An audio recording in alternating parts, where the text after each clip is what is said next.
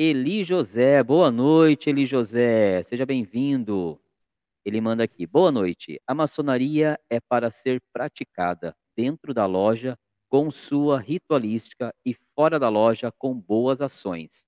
Sou membro ativa da loja Joferlino Miranda Pontes, Rito Brasileiro. Ô, meu irmão Eli, seja muito bem-vindo. Tríplice fraternal abraço para você.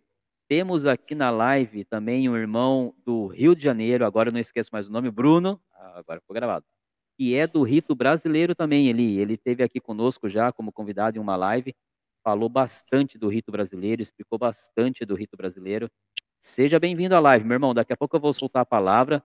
Participe, fique aí para você concorrer e quem sabe ser o próximo entrevistado aqui do Rito Brasileiro a falar conosco aqui no, na live do Bode Pensando. Eu concordo com você, irmão.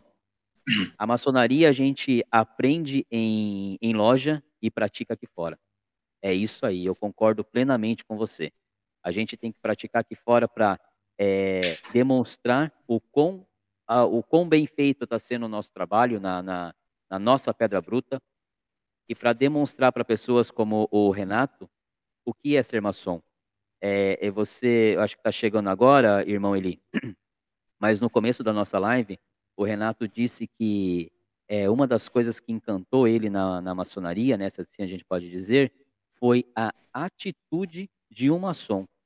Foi ele ver como aquele homem se comportava, como aquele homem agia, e isso chamou a atenção dele. Isso é ser maçom? O que esse homem faz é maçonaria? Então, é, é irmão, ele é isso que nós temos que fazer. Aqui fora a gente tem que ser a referência. Se a gente, é, é, se a gente buscou por isso, se a gente quer isso, a gente tem que mostrar aqui fora o que, que é um homem livre e de bons costumes. Concorda, Renato? Plenamente.